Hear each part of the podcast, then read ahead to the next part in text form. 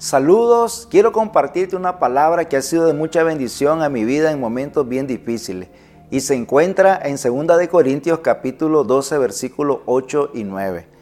Respecto a lo cual tres veces he rogado al Señor que me lo quite de mí y me ha dicho, bástate mi gracia, porque mi poder se perfecciona en la debilidad.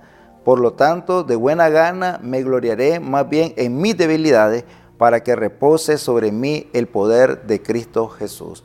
Podemos ver al apóstol Pablo enfrentando una situación muy difícil, por la cual había orado tres veces, pero no había venido la respuesta de la manera que él esperaba.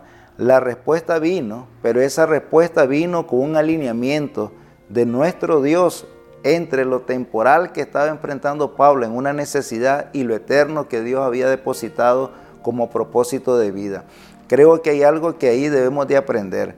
Dios siempre responde a nuestras oraciones, pero Él va a responder de acuerdo a su amor, de acuerdo a su voluntad. Y podemos ver una palabra aquí que le dice, bástate, mi gracia. Esa palabra, bástate, tiene que ver con algo que es suficiente, con algo que trae contentamiento. Y Dios dice que su gracia, su amor inmerecido, nos va a dar ese contentamiento en medio de los momentos difíciles, en medio de los momentos de crisis, ahí cuando no tenemos fuerza, ahí cuando estamos impotentes por lo que estamos enfrentando. Por eso es que el apóstol Pablo puede reconocer que el poder de Dios es más grande que su debilidad. Él dice, por lo tanto, recibió la palabra, recibió el mensaje de parte de Dios y se levantó en esa palabra diciendo, por lo cual me gloriaré más bien en mis debilidades para que repose sobre mí el poder de Cristo.